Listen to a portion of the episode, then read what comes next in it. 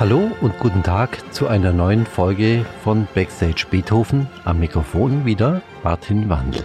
Ja, wir leben in bewegten und unsicheren Zeiten. Wir befinden uns momentan Ende Oktober 2020 und die Corona-Pandemie hat uns wieder voll erwischt. Gerade für uns Kulturschaffende ist es problematisch, dass sich Woche für Woche die Rahmenbedingungen ändern oder geändert werden müssen. Aber das will ich hier nicht diskutieren.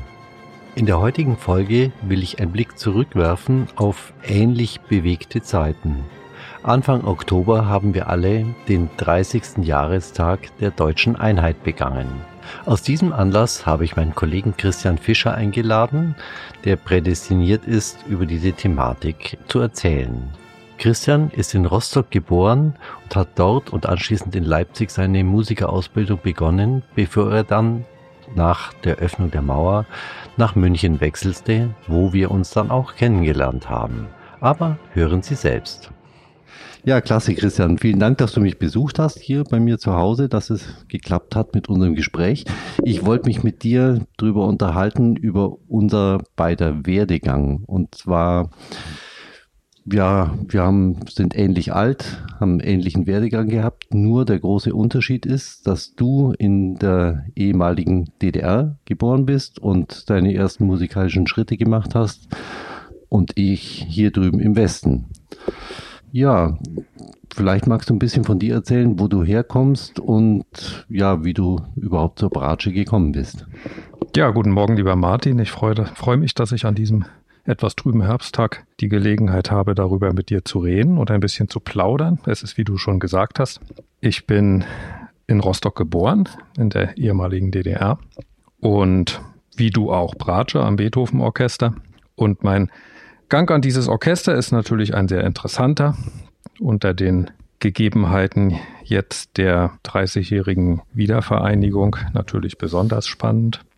Ich bin im Grunde wie die meisten von uns zum Instrument gekommen, weil damals meine Eltern eine Freizeitbeschäftigung für mich gesucht haben und als Musikinteressierte dann eben auch auf die Idee kamen, mich Geige lernen zu lassen, was ich dann mit viel Widerstand auch gemacht habe und mich dann ja so eben durchgewurstelt habe. Deine Eltern sind aber, glaube ich, keine Musiker. Meine Eltern sind keine Musiker. Ja. Sie sind, wie gesagt, sehr musikinteressiert, aber äh, keine ausübenden Musiker. Ja, ich habe lange vor mich hingespielt, mit mehr oder meistens weniger Lust und hatte dann ein prägendes Erlebnis in Rostock. Insofern, als dass es an der Rostocker Musikschule, die gleichzeitig Außenstelle von der Hochschule für Musik in Berlin war, ein sehr gutes Jugendsinfonieorchester gab, mhm. wo auch die Musikstudenten mitgespielt haben. Und da waren die ganzen coolen Typen, ah, ja. okay. die mitgespielt haben. Und es war total in, da mitzuspielen. Es war auch schwer, da reinzukommen. Und ich hätte das mit der Geige nie geschafft. Keine Chance. Wie alt warst du da ungefähr? Da war ich ungefähr 15. Ah, ja, und okay. ähm, mein damaliger Geigenlehrer hat mir dann eines Tages erzählt, dass da Bratschenmangel ist. Ah, okay. Und äh, eine Frage noch ja. zur Struktur gab es äh, auch Musikschulen und Privatlehrer und so weiter und so fort. Ähnliche Struktur wie hier wahrscheinlich, oder? Das ist im Grunde genau das Gleiche. Das erinnert mhm. mich auch, ich habe ja meine Kinder in Bad Godesberg an der Musikschule gehabt, beziehungsweise habe sie noch und fühle mich eigentlich immer wieder erinnert an das, was ich damals erlebt habe. Das ist ah, ja. im Grunde das Gleiche, nur mit dem Unterschied, dass die Instrumentalkultur so wie der Sport auch in der DDR insofern einen anderen Stellenwert hatten, als dass das immer schon auch frühe Kaderschmieden waren. Okay, also wurde auch früh schon gesiebt. Es wurde früh gesiebt und, so, und bei mir war das so, dass mein Lehrer mich schon in einem relativ frühen Stadium, oder nicht mich, sondern aber in meinem Beisein, meine Mutter fragte ja, warum spielt das Kind eigentlich Geige? Und meine Mutter sagte, naja, nur so zum Spaß. Mhm. Und das wollte er nicht hören. Und damit war ich okay. in so einer Schublade. Ja. Aber da haben wir uns eigentlich keine großen Gedanken drum gemacht. Und ähm, wie gesagt, es kam dann dieser Bratschenmangel an dem Jugendsinfonieorchester, das, was mich dazu bewog, dann das Instrument zu wechseln, um da eben reinzukommen. Mhm. Und dann, ja, nahm das Schicksal so seinen Lauf. Ah ja, okay. Mhm. Gab es eigentlich äh, auch so, äh, sag ich mal, Laienorchester oder Schulorchester am Gymnasium und äh, ganze Kram? So, so, bin ich nämlich groß geworden oder musikalisch groß geworden, sage ich mal. Das gab es aber natürlich sehr viel weniger.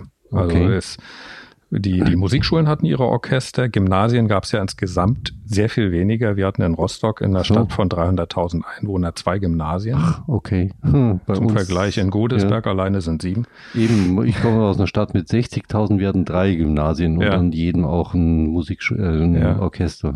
also Wahnsinn. an jedem Gymnasium gab es auch nicht. Die hatten dann Schwerpunkte. Es gab eben Sprachgymnasien oder naturwissenschaftliche und nicht jedes hatte dann auch ein Orchester. Ja. Aber es gab natürlich auch diese, diese Orchester und ansonsten war es aber auch so, dass dies gemeinsame Musizieren auch ein bisschen äh, für uns in der damaligen DDR war, sich zu treffen unter Gleichgesinnten und man da so ein bisschen auch seine, seine Ecke hatte, abseits von den ganzen Freizeitbeschäftigungen, die ja eben sehr auf dieses System geprägt waren, mit sozialistischer ja. Erziehung und und von oben her durchorganisiert wahrscheinlich. Durchorganisiert. Ja. Es wurde ja nichts sich selbst überlassen.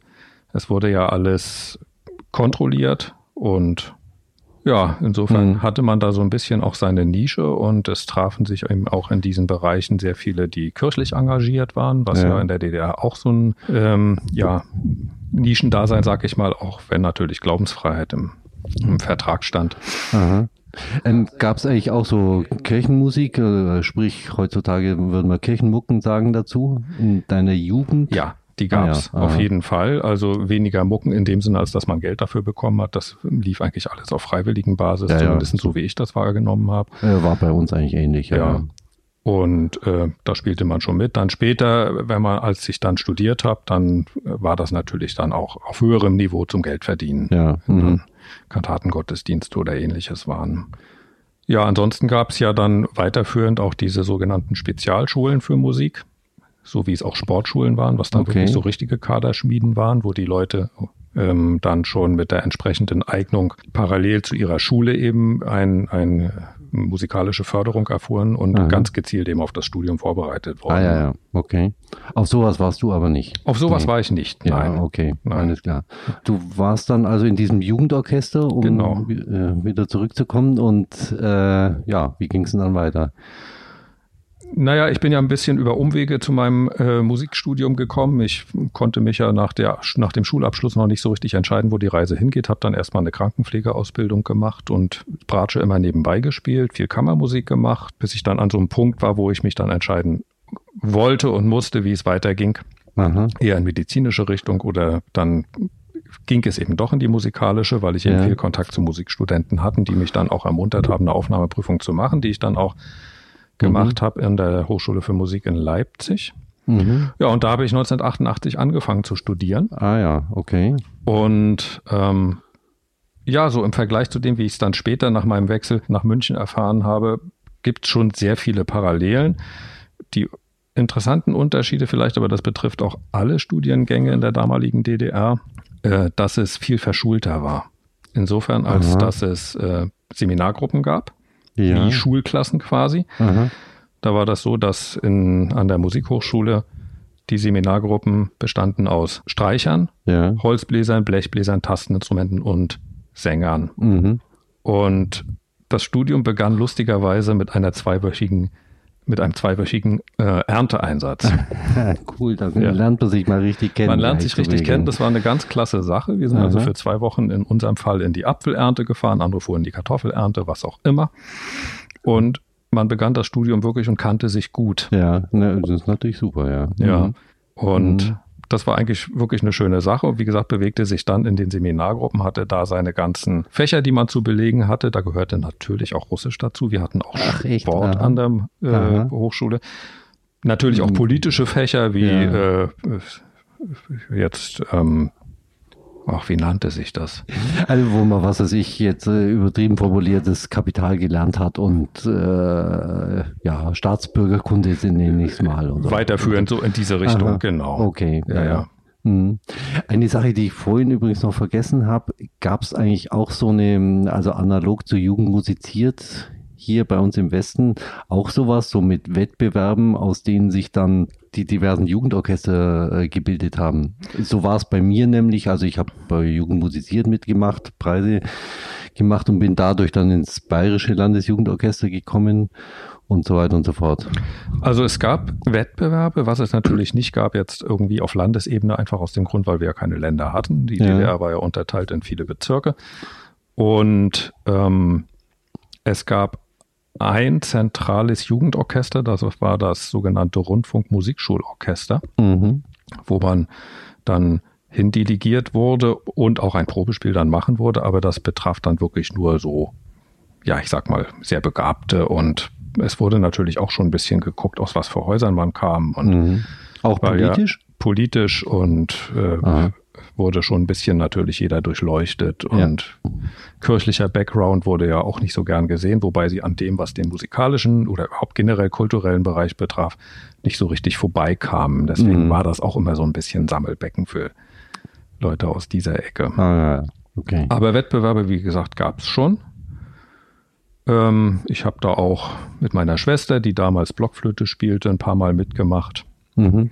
Es gab natürlich die regelmäßigen Vorspiele an den an den Musikschulen auch, die ja. auch alle benotet wurden. Wir bekamen auch jedes ah. Mal an der Musikschule zum Halbjahr und zum äh, Endjahr ein, ein mhm. Zeugnis.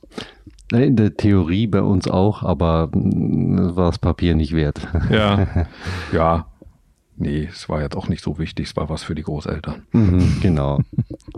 Okay, dann äh, ja, wieder zurück zum Studium, das mit dem Wettbewerb wollte ich bloß auch noch runterbringen. Ja, ja. Mhm. ja, ja also du hast dann da angefangen und ähm, du hast vorhin im, im Vorgespräch mir auch schon erzählt, äh, da gab es dann auch schon durchaus für das spätere Berufsleben prägende Prüfungen unter Umständen re relativ früh im Studium, oder?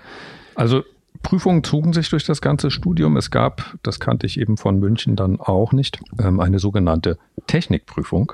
Technik. Also man hatte ja, in München zumindest habe ich das so erlebt, ähm, lediglich die Vorspiele, Klassenvorspiele ja. oder also wo man vor der jeweiligen Bratschenklasse oder wie, was auch immer man spielte, dann sein Vorspiel hatte. Und äh, aber dann eben mit Repertoirestücken. So hatten wir also eine richtige Technikprüfung, wo du dann Tonleitern und Etüden und so Ach, weiter und das schön. wurde alles benotet. Da saß dann eine Kommission da. Da saß eine Kommission okay. da und hat das dann entsprechend bewertet. Dann gab es eine ständige Jury, die saß in Leipzig. Mhm. Für die gesamte DDR? Für die gesamte DDR, wo Leute hingeschickt wurden, die man für wettbewerbstauglich hielt, dann auch auf okay. internationaler Ebene. Mhm. Und da konnte man vorspielen. Und wenn die einen entsprechend benotet hatte, wurde man dann auch auf Wettbewerbe geschickt. Ja. Das liegt einfach auch daran an diesem ganzen System, weil für die DDR eben Kulturkader wie auch Sportkader einfach unheimlich wichtig waren in der Außenwirkung. Man mhm. wollte ja eben was darstellen und ähm, das führte dann ja eben zu diesen teilweise sonderlichen Blüten bis hin zu diesem Staatsdoping und so weiter im ja. Sport, mhm. was ja alle kennen. So schlimm war es natürlich bei den Musikern nicht. Und ähm, interessanterweise für Musiker war das natürlich dann immer auch ein bisschen schon eine, ein Ticket in Richtung Reisen oder Reisemöglichkeit. Ah, okay, ich verstehe, ja. Mhm. Jetzt vielleicht bei den Wettbewerben noch weniger als dann später bei der, bei den Vorspielen, bei den entsprechenden Orchestern. Mhm. Und da komme ich zu diesem nächsten ähm, Vorspiel, das es dann gab in Vorbereitung dann für die endgültige Stelle. Da gab es eine Direktion für Theater und Orchester der dann auch alle Absolventen eines Musikstudiums vorspielen mussten in einem relativ frühen Stadion im, im Studium schon. Ich meine, es war damals im dritten Studienjahr, okay. wo man dann eingestuft wurde, A, B oder C Orchester, in welcher Liga man überhaupt sich dann damals bewerben durfte. Ah, ja, ja. Okay. Was natürlich dann auch schon sehr früh die Weichen gestellt mhm. hat. Und wenn du dann beispielsweise im, eingestuft wurdest auf B, dann äh, durftest du eben später auch nur bei diesen B-Orchestern vorspielen und die Möglichkeit, sich dann zu verbessern oder da aus dieser Schublade rauszukommen, die war wahnsinnig schwer. Oh ja, okay. Kann ich, ja, kann ich mir vorstellen, wenn man den Aufkleber einfach mal hat, genau. hat man den. Ja. Genau. Darüber, darum bin ich ja dann aber Gottlob ja schon mhm. drumherum gekommen, weil wie gesagt, ich habe 88 angefangen und bevor das Ja. Dann ähm, aktuell wurde, kam ja glücklicherweise die Wende. die Wende. Du bist 90 nach München gekommen oder genau. 90? 90. Ich habe also die ganze Wendezeit in Leipzig erlebt. Das war natürlich, wie du dir vorstellen kannst, sehr spannend, sehr turbulent. Ja. Und im Grunde auch ein Studienjahr, sage ich mal, also 89, 90, wo man weniger ans Studieren gedacht hat, mhm. als in dieser ganzen Aufbruchsstimmung gelebt hat. Es hat sich alles neu orientiert. Ja. Und dann habe ich ja, wie gesagt, im Frühjahr 90 meine Aufnahmeprüfung in München gemacht und dann mhm. gewechselt. Ja. War das ein großer Schnitt? Ja, natürlich war es ein großer Schnitt, aber äh, was das Studium selber betrifft, äh, ein großer Unterschied dann für dich? Der Unterschied an sich war nicht so groß. Also im Hauptfach sowieso nicht, sprich bei mir, äh, was Bratschenunterricht betraf oder mhm. das Studium der Bratsche. Ähm, was ein bisschen schwierig war, aus diesem eingangs erwähnten Seminargruppenprinzip dann rauszukommen in ja, an der Hochschule in München war es dann eben so, dass es die große Masse von allen gab. Das heißt, mhm im, im Beispiel gab es ja dann Nebenfächer wie Gehörbildung oder Tonsatz. Ja. Da saßen dann alle zusammen. Das war eben bei uns getrennt. Gehörbildung, Tonsatz oder so haben nur Streicher untereinander mhm. gehabt und entsprechend war das auch der Unterricht ein bisschen auf die zugeschnitten. Und in München saßen dann eben auch da die Kirchenmusiker und die Pianisten und so weiter. Und da war ja. für mich dann wirklich auch ein bisschen Land unter, mhm. weil die einen ganz anderen Background natürlich als, als Pianist hörst ja, du ganz klar. anders als als Aha. Streicher oder gar als Bratscher. Ja. und das war schon ein Unterschied, wo ich mich so ein bisschen freistrampeln musste. Das ist mir mehr oder weniger geglückt. Aber ansonsten fand ich den Unterschied jetzt nicht so, so gravierend und mhm. habe mich da eigentlich sehr schnell sehr gut reingefunden. Ah ja. Wahrscheinlich, ich könnte mir auch ein bisschen schwierig vorstellen, erstmal zu lernen, dass es, dass man die ganzen Kurse sich selber zusammensammeln muss und so weiter. Das war wahrscheinlich bei euch wie du vorhin schon gesagt hast, verschult und äh, alles wahrscheinlich alles klar. Vorgegeben. Und ja, bei, ja. bei uns muss man erstmal finden, äh, wo muss ich mich überhaupt anmelden, rückmelden genau. und ja. welche Kurse brauche ich und bla bla bla. Einfach, dass du auch eine Wahl hast, das gab es bei uns ja überhaupt nicht. Es war wie ein Stundenplan vorgegeben, das musste man machen und Aha. dass man auch irgendwie Sachen schieben konnte oder später machen konnte, das gab es mhm. alles nicht. Natürlich. Mhm. Ja, aber sonst. Und wenn man sich dann um eine äh, Stelle beworben hat, äh, wie lief das dann? Also noch zu DDR-Zeiten, du warst mit dem Studium fertig, wolltest einen Beruf beginnen, wie lief das dann? Na, da wurde geguckt, wo Stellen vakant waren. Mhm. Und dann konnte man sich bei diesem Orchester bewerben und vorspielen, aber eben im Rahmen ja. seiner, seiner Einstufung. Ja, okay. Aber es war eben relativ vorgegeben. Ja, aha. Also so, dass jetzt das wie heutzutage ein Portal gibt, wo alle freien Stellen, muss man ja sagen, weltweit ja. ausgeschrieben sind, das gab es natürlich nicht. Das mhm. war einem vorgegeben und dann kam ja. man dahin und dann, was noch dazu kam, wenn du dann das geschafft hast, beispielsweise für eben in ein Reiseorchester zu kommen, das gab ja wenige, Dresdner Staatskapelle oder Berliner Orchester oder ja. Gewandhaus Leipzig natürlich, dann war es natürlich auch, musstest du gucken, dass du einen, Reisepass bekamst, mhm. was auch wieder gewisse politische Voraussetzungen hatte, ja. dass du dann eben da mitfahren durftest. Also es war auch nicht selbstverständlich, dass nur jeder, der in dem Orchester war, auch mitreisen durfte.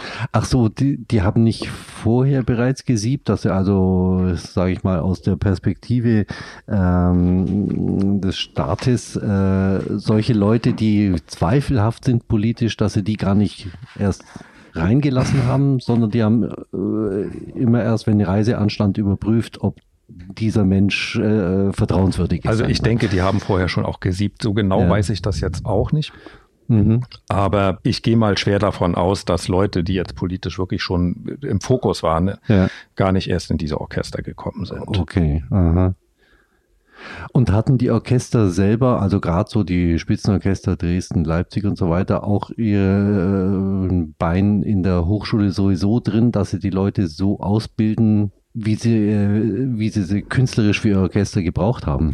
Ja, das ist eine ganz interessante Sache, die du da ansprichst. Das war wirklich so und hat eigentlich auch das, äh, die, die Hochschulen, die ostdeutschen Hochschulen von den westdeutschen sehr unterschieden, weil es wurde gezielt mehr eine ähm, ein Studium ausgerichtet auf die jeweiligen Orchester auch dieser, dieser Städte. Ich Aha. meine, natürlich sind jetzt die wenigsten, äh, die in Leipzig studiert haben, ins Gewandhaus gekommen Ja. oder in Dresden, in Dresden. Aber die Lehrstellen, sprich die Professuren, waren alle besetzt, ja, fast alle besetzt von ähm, Stimmführern, Solobläsern, je nachdem Ah, aus den okay, ähm, ja. Orchestern, Orchestern, ja. sei es Gewandhaus oder sei es äh, Dresdner Staatskapelle. Und diese Orchester hatten eine ganz klare Klangvorstellung, die über Jahrzehnte gewachsen waren und Mhm. die auch entsprechend so weitergegeben wurde Ja. an die Studenten. Und äh, wer es dann schaffte, durfte dann da eben auch Substitut, nannte sich das Mhm. damals als Substitut, dann schon mal Orchestererfahrung sammeln. Aber es gab es nicht, jedenfalls ist mir das nicht bekannt, dass es Professuren gab, wie dann eben in, an den westdeutschen Hochschulen, dass die Leute ausschließlich eben eine Professur nur Ja, ja. bedient haben. O- Oder eine parallel eine Solistenkarriere haben, aber Genau. nicht im Orchester sind. Ja. Genau. Und das war dann auch nach der Wende für die ostdeutsche Hochschullandschaft problematisch, weil ja dann dieses westdeutsche System angewandt worden ist und die sich dann alle entscheiden mussten, ob Mhm. sie weiterhin ihre Stellen am Orchester behalten oder eben ausschließlich an die Hochschule gehen als Oh, Lehrkraft. Stimmt, ja. Das habe ich noch gar nie bedacht, klar. Ja. Ja, ja. Mhm. Wir könnten vielleicht, oder äh, hast du noch irgendwas? Äh, Ja, vielleicht äh, ähm, Mhm. äh, noch was, was die Bedingungen in der Musik zu DDR-Zeiten betrifft, äh, was die Instrumente betrifft. ah, okay, ja. ähm, ist vielleicht noch ein erwähnenswertes Kapitel. Es war wahnsinnig schwer an ein, ich sage noch nicht mal gutes Instrument, sondern überhaupt an ein Instrument zu kommen. Aha. Obwohl ja gerade Magnerkirchen, das kennen ja viele Musikinteressierte, so ein, ja, ich sag mal Hotspot für St Streichinstrumentenbau Ja. war und auch noch ist, die also wahnsinnig viel gebaut haben. Trotzdem hatte man kaum eine Möglichkeit, da an ein Instrument oder gar ein gutes Instrument Ja. zu kommen. Das liegt einfach daran, dass ähm, die DDR als ähm, Staat ohne ja, ähm, konvertierbare Währung, äh, ohne Mhm. Devisen, ja Mhm. auf dieselben angewiesen war und ähm, alles, was irgendwie einen Markt auch in Westdeutschland oder in der Welt Ja. hatte, wurde dann benutzt und die Instrumente wurden da eigentlich alle für den Export gebaut. Ach so rum, dass die Und guten Sachen gingen die- alle raus, ja. Ja, nicht nur die, fast alles. Und du Aha. kamst wirklich an, an sehr wenig ran. Das war wahnsinnig schwer. Und insofern war das auch eine Herausforderung da. Ich erinnere mich auch für meine Eltern, als es dann darum ging, dass ich ein eigenes Instrument brauchte, als ich die Musikschule, die Instrumente verliehen hat, Ja. verlassen habe, ähm, mir erstmal ein eigenes Instrument zu beschaffen. Oh ja, ja. Das Hm. war, war sehr schwierig. Mhm. Und wenn die selber nicht Musiker waren, dann überhaupt in die Kreise mal reinzukommen, wo man sowas überhaupt herbekommt und so. Ja? Genau. Und da, auch Aha. da gab es ja keine Podien. Das war alles nur von, also Mund-zu-Mund-Propaganda und Mhm. Da hatten wir dann Glück über viele Ecken. Ja. Irgendjemand in Schwerin hatte gerade eine Bratsche und da wurde dann auch nicht geguckt, ist die gut, sondern ja, überhaupt eine man Bratsche. hatte eine Bratsche. Ja, ja. Ja. Wahnsinn. Aha, das macht es natürlich ja, besonders schwierig. Mhm. Ich wollte dich auch noch fragen, dass wir uns über die Orchesterdichte im, in der damaligen DDR unterhalten, vielleicht im Vergleich zu heute, was sich da alles geändert hat. Also die Orchesterdichte war damals wesentlich höher. Ja, Und es gibt ja so Karten, wo man sich das angucken kann, in welcher Stadt überall Orchester waren. Und es war wirklich in jeder größeren und eigentlich auch kleineren Stadt mhm. bis hin so zu 60.000 Einwohner hatten dann auch größere beziehungsweise kleinere Orchester.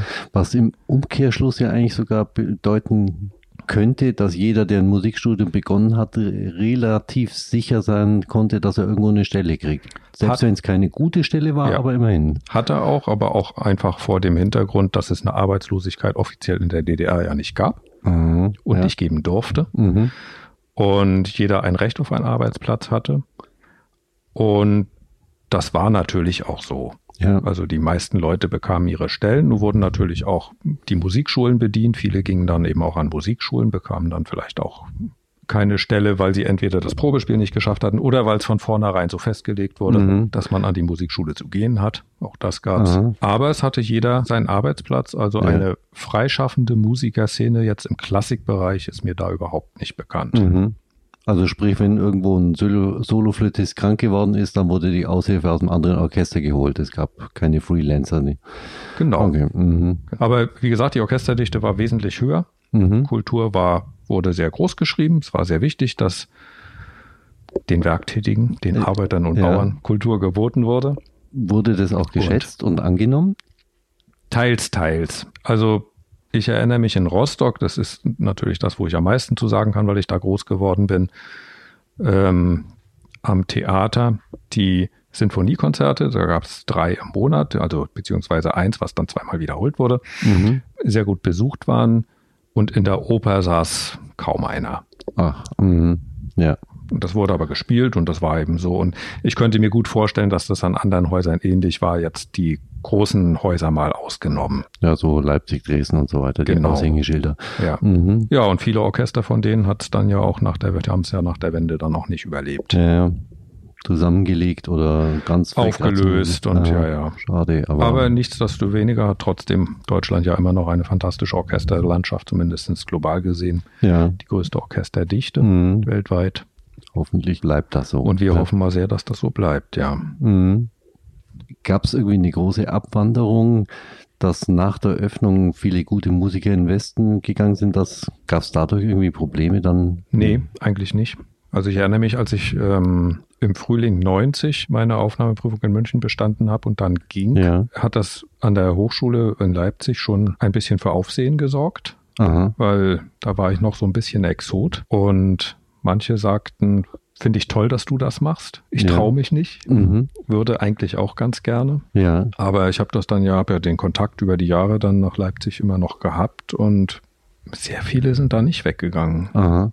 Und andersrum, ich meine, die Hochschulen, die Or Orchester und Hochschulen hatten ja eigentlich schon einen guten Ruf und ja. man wusste ja hier im Westen auch, dass da gute Leute herkommen. Ja. Sind deswegen dann Leute aus dem Westen auch schnell ich glaube, das ging schon relativ schnell, was auch Aha. immer schnell ist, jetzt vielleicht in den ersten zwei Jahren nicht, aber das ging dann doch ziemlich, ziemlich schnell, ja. Doch. Okay, also die Durchmischung ging vielleicht sogar schneller als in anderen Bereichen, gell? Könnte ich mir gut vorstellen, mhm. weil sich ja doch auch sehr geähnelt hat. Ja.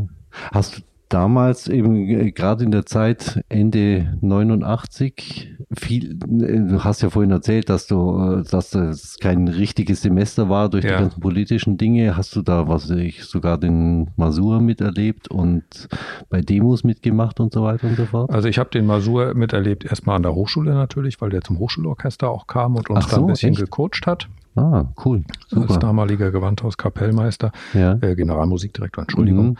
Und natürlich bei dieser legendären Demo, als er vom Gewandhausbalkon da seine mahnenden Worte gesprochen hat und zum Verzicht auf Gewalt aufgerufen hat und zum Dialog. Mhm. Ansonsten habe ich von Masur wenig mitbekommen.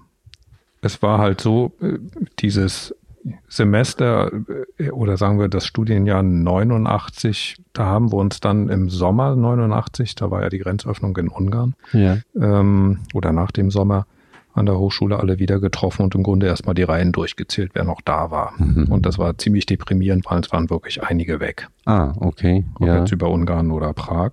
Mhm. Und zwar dann auch eine sehr gedrückte und sehr düstere Stimmung. Aber wie gesagt, die Ereignisse überschlugen sich dann ja auch. Die Montagsdemos nahmen ja gerade mächtig an Fahrt auf. Ja. Dann im Herbst, bis ja dann im November da die Erlösung kam. Ja, was natürlich keiner wissen konnte. Was keiner wissen konnte. Ich habe es erfahren, abends um elf auf der Straße, als wir bei einer kleinen Demo vorm Rathaus standen, hat mich ein Schweizer angesprochen, lustigerweise. Ach nee, aha. Am 9. November, der als Schauspieler mit einem Schweizer Theater auf einer Gastspielreise in Leipzig war und der erzählte mhm. mir mit leuchtenden Augen, dass die Grenze offen wäre. Unglaublich, ja. Ja. Ja, das war schon eine spannende Zeit. Mhm wie gesagt, dann. Wir könnten vielleicht noch kurz streifen. Wir hatten ja vor, das war natürlich auch noch vor meiner Zeit in Bonn im Orchester, hatten wir sogar einen Kollegen aus der DDR damals. Der ja. ist, äh, wie war das? Der ist 85? Ja, ich glaube ein bisschen später. Der ist ähm, über einen Ausreiseantrag äh, ausgereist. Das ging ja damals aus der DDR, wenn auch sehr, unter sehr schwierigen Bedingungen. Ja.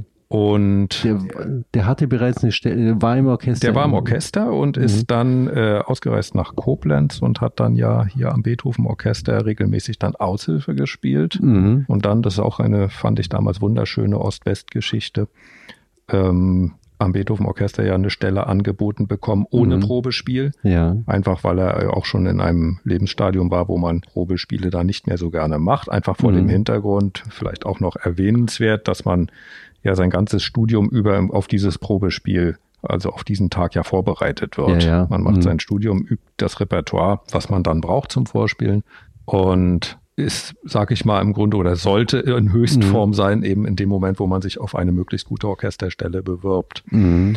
Und wenn man dann im Orchester ist, haben einfach andere Sachen eine Priorität. Ja, ja, dann musst du Repertoire Mhm. üben, dann musst du das Zusammenspiel üben. Und das sind Mhm. ja alles so die Sachen, die du als Einzelkämpfer im Studium so nicht lernst.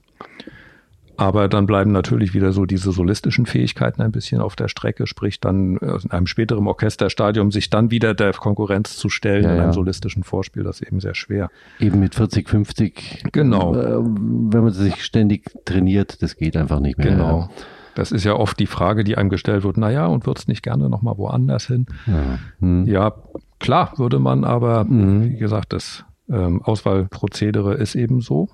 Und insofern fand ich das, um auf diesen Kollegen zurückzukommen, damals eine tolle Geschichte, dass Ja. ihm das eben erlassen wurde und gesagt wurde, du bist ein toller Orchestermusiker Mhm. und wir machen das jetzt eben auf diesem Weg. Ja, wusste man ja auch aus seiner Vita, dass er durchaus Genau. kompetent sein Ja, ja, muss. Und so. ja, fand ich auch klasse, als ich hierher kam und die Geschichte gehört habe. ja, weil sowas ist ja normalerweise ein No-Go. Wir haben ja eine. Probespielordnung und es ist genau Mhm. festgelegt, dass man eben nur über diesen Weg in ein Orchester kommt. Ja, ne? ja. Ob das heutzutage noch möglich wäre, naja, ist müßig, drüber nachzudenken. Aber Ja. apropos Probespiel, in der DDR fand es wahrscheinlich genauso statt wie bei uns, oder? Das fand genauso statt, was es nicht gab. Also vielleicht auch für den Zuhörer zum Erklären. Hier Ja. ist ja äh, bei einem Probespiel, das über drei Runden geht, wo gesiebt wird, die erste Runde immer hinter einem sogenannten Vorhang, also hinter einer Wand, wo man nur den Kandidaten hört, aber nicht sieht. Das ist mal Ja. entstanden eben, als man ein bisschen was für die Frauenquote in den Orchestern Mhm. tun wollte. Ja, genau. Inzwischen kehrt sich das ja fast um. Aber wie gesagt, es gibt immer noch, sowas gab es in der DDR nicht. Ja. Also die Frau Mhm. hatte immer den gleichen Stellenwert. Ja. Mhm. Und das wurde nicht nur gesagt, das wurde auch gelebt. Das konnte man jetzt ja auch im Rahmen dieser ganzen Sendung, die jetzt zum 30-jährigen Jubiläum wieder durch den Äther flimmerten, auch gut Mhm. sehen, dass Frauen viel mehr gearbeitet haben und die waren auch ein normales Bild in den Orchestern. Ja. Mhm. Und bei der Auswahl, das hast du ja vorhin schon erwähnt, gab es natürlich so eine Kommission und was weiß ich, wo man sich bewerben kann. Aber bei uns läuft es ja so, als Beispiel, wir als Bratschengruppe kriegen dann Stapel Bewerbungen und suchen da dann aus. Ist es bei euch ähnlich gewesen, dass das Orchester selber auswählt, wer kommt? Das kann ich dir eigentlich gar nicht mehr so genau sagen oder eigentlich gar nicht, weil das damals, wie gesagt, für mich noch kein Thema war. Okay, ja, logisch. Mhm. Nee, muss ich passen. Also ich Okay. kann mir ni- ehrlich gesagt nicht so richtig vorstellen, dass Ja. ähm, das Orchester eine Bewerbungsliste bekommen hat, über die es entscheiden konnte, weil Mhm. das war auch eine Form der Demokratie, die es ja so eigentlich auch gar nicht gab und die auch nicht gewollt war. Und ich denke auch, dass ein Chefdirigent sehr viel mehr mitzureden hatte, als das heutzutage der Fall ist. Mhm. Heutzutage darf er das natürlich auch. Rein Also rechtlich rein gesehen. rechtlich gesehen, aber ich sag Mhm. mal, klugerweise halten die meisten sich doch da raus und Ja. lassen das die Gruppen selber entscheiden. Ja. Das bringt mich gerade noch zu einer anderen Frage, aber das wirst du vielleicht auch nicht so wissen. Ähm, natürlich ist bei uns ein Orchester auch nicht demokratisch, also ganz basisdemokratisch im, im Alltag, aber wahrscheinlich doch noch viel mehr, als es in der DDR damals gewesen ist. Auf jeden Fall. Aha. Also ein Orchester ist natürlich von der Sache die einzige mir bekannte Diktatur, die hier ja noch so, Mhm. so herrscht im Berufsleben. Der, der Dirigent steht vorne und man hat gefälligst zu tun, was er sagt, ob es einem passt oder nicht. Dient aber der Musik in diesem Falle. Nichtsdestotrotz hat man doch als Orchester bei vielen Sachen rundherum eine Menge mitzureden. Ja. Mhm. Es gibt einen Orchestervorstand aus gewählten äh, Vertretern von verschiedenen Stimmgruppen, der bei verschiedenen Sachen mitredet. Und das gab es in der DDR so nicht. Mhm. Also Ja. da kam der Chef, der hat gesagt, und dann gab es vielleicht noch einen Intendanten, dann gab es immer die berühmten Parteisekretäre an den Häusern, Ach, die dann auch auf ja. politischer Aha. Ebene dann mitgeredet haben. Ja. Mhm. Und ja. insofern war das noch viel diktatorischer, als es Da gab es am Und- bestenfalls auch äh, die Generäle oder Unteroffiziere, sprich die Stimmführer und danach dann nur Genau. noch äh, Soldaten, genau. normale Soldaten. Ja. Okay. Ja. Hm. Naja, in der Theorie ist es bei uns ja auch noch so, aber trotzdem ist es wahrscheinlich etwas breiter aufgestellt, oder? Auf jeden Fall. Aha. Ja, ja. Okay. Also, das denke ich schon, ja. Ja, dann würde ich sagen, haben wir wahrscheinlich die interessantesten Dinge durch oder fällt dir noch was ein? Vielleicht noch kleine Anekdote. Also wenn ein Orchester dann mal, zum Beispiel das Gewandhausorchester, auf Reisen gehen durfte ins nicht sozialistische Ausland, dann wurden die ja auch mit sehr wenig, ich sage ich mal, Westgeld oder japanischen Yen oder Dollars oder je nachdem, wo es hinging, ausgestattet, äh, was zur Folge hatte, dass die ihre Koffer dann mit Nahrungsmitteln vollgehauen haben. Konserven und so. bis hin zum, zum Tauchsieder und, und vielleicht dann auch einen kleinen Mhm. äh, Campingkocher, um sich auf den Reisen primär selbst zu versorgen Und die Spesen zu sparen. die oder? Spesen zu sparen, um dann irgendwie si- sich oder ihrer Familie was entsprechendes mitzubringen, was es dort nicht gab. Meistens, also sehr Mhm. beliebt waren natürlich dann irgendwelche Tonträger oder eben Abspielgeräte, Aha. Walkmans oder, oder Discmans später oder weiß der Geier was. Ja. Und ähm, witzige Geschichte, mein äh, Schwager, der war Thomaner Aha. und der ist Also ja im Thomaner Chor, ja. und ist dann als Kind viel mit dem Gewandhaus auch verreist, nach Ah. Japan, Amerika, Westdeutschland und so weiter. Und die Thomaner haben sich dann immer so ein bisschen lustig gemacht über die armen Gewandhäusler, die da ihren Koffer voller Essen sich mitgenommen hatten und die Aha. selber als Kinder aber natürlich voll verpflegt wurden und da Ah, wesentlich okay. bessere Bedingungen hatten als die Orchesterleute. Ja. Wahnsinn, kann man sich gar nicht mehr vorstellen. Ja, Hm. Eine, ein anderes in Gänsefüßchen Anekdötchen fällt mir auch noch ein. Ähm, ich hab, war zweimal mit, einmal mit dem Musik-LK und andere Mal weiß ich gar nicht mehr warum, in der DDR, da, wir waren in Weimar, Noten konnte man unheimlich billig kaufen in der Ja. DDR. Allerdings immer nur das, was, was halt gerade zufällig da war. genau. Was natürlich dazu geführt hat, dass wir als Musik-LK irgendwie in, in Weimar einen halben Laden leer gekauft haben. Teilweise mit Dingen, die wir überhaupt nicht gebraucht hätten. Aber weil es so billig war, hat man es halt mitgenommen. Ja. Ähm, habt ihr das drüben auch mitbekommen, dass dann Besuch aus, aus dem Westen das billige Zeug euch weggekauft haben sogar? Also Umständen? wir haben das natürlich mitbekommen, weggekauft in dem Sinne nicht. ja. Es war ja natürlich so, dass bei euch, sag ich mal, ihr hattet ja diesen Zwangsumtausch oder das Ja, genau. Eintrittsgeld von, ich meine, es waren 25 Mark damals. Irgend sowas, ja. Und äh, äh, pro Tag. pro glaub ich, Tag, ja. genau. Und das musste man ja irgendwie bei den doch sehr niedrigen Preisen erstmal umsetzen. Ja, das war eigentlich gar nicht möglich. Es genau. war kaum möglich und insofern war das natürlich, wenn du so die Möglichkeit hattest, zum Beispiel Noten zu kaufen, eine super Sache. Mhm. Viele Leute haben dann, also Westdeutsche haben dann irgendwie Kunstartikel irgendwas gekauft, um das eben äh, ihr Geld loszukriegen. In Leipzig habe ich das viel mitgekriegt dann, äh, weil Leipzig war Messestadt und also internationale Messestadt. Da kamen dann einmal im Jahr sehr viele eben aus aller Welt.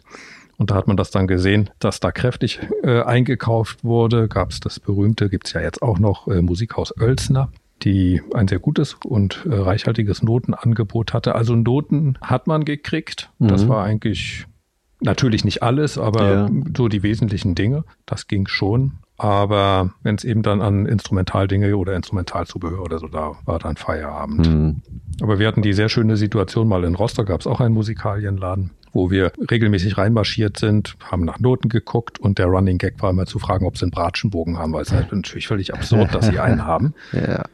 Bis zu dem Tag, wo er sagte ja. Und ich dachte, er ver veralbert mich. Ja, mhm. Und er hatte wirklich welchen. Und das war auch so eine komische DDR-Geschichte. Ich kann es mir nicht erklären, aus welchen Gründen da Mhm. zwei doch bekannte, namhafte Bogenmacher jeweils einen Bratschenbogen ans Rostocker Musikgeschäft gegeben, zum Verkauf gegeben haben. Ich weiß es nicht. Aha. Und dann auch zu einem sehr günstigen Preis. Ja, und den Bogen, den habe ich heute noch. Der Tatsächlich. hat mich mein ganzes Studium über begleitet, ja. Ja, super. Das waren dann so kleine Wunder im Mhm. Alltag. Okay, dann würde ich sagen, haben wir alles durch. Ich glaube ja. Ja, dann bedanke ich mich und Ja, sehr gerne. bis bald Bis bald. im Dienst oder wo auch immer. Ja, auch für mich war es schön, sich mal wieder an diese Zeiten, an diese spannenden Zeiten zu erinnern. Den Prozess der Wiedervereinigung aus der Perspektive eines Musikers erzählt zu bekommen, war hoffentlich für viele von Ihnen neu und auch interessant. Mein persönlicher Eindruck ist auch, dass im Bereich der Musik der Prozess der Einheit ziemlich schnell und problemlos abgelaufen ist, nicht zuletzt auch, weil auf beiden Seiten gleich viel Neugier und Offenheit bestanden hatte. Überhaupt halte ich den Mikrokosmos eines Orchesters in den meisten Fällen für ein gelungenes Beispiel für das Zusammenwachsen verschiedener Kulturen, in dem Fall musikalischer Kulturen und Schulen. Im Beethoven-Orchester arbeiten zum Beispiel Menschen aus, ich schätze, mindestens 15 Nationen und wahrscheinlich noch mehr unterschiedlicher musikalischer Traditionen. Trotzdem entsteht daraus ein homogenes Gesamtergebnis. Wahrscheinlich, weil alle das gleiche Ziel haben, gemeinsam Musik machen. Je mehr ich während des Sprechens über dieses Thema nachdenke, desto mehr denke ich, dass man das in einem separaten Podcast einmal vertiefen sollte. Mal sehen. Bleiben Sie gesund, hören und machen Sie viel Musik und bis bald wieder bei Backstage Beethoven.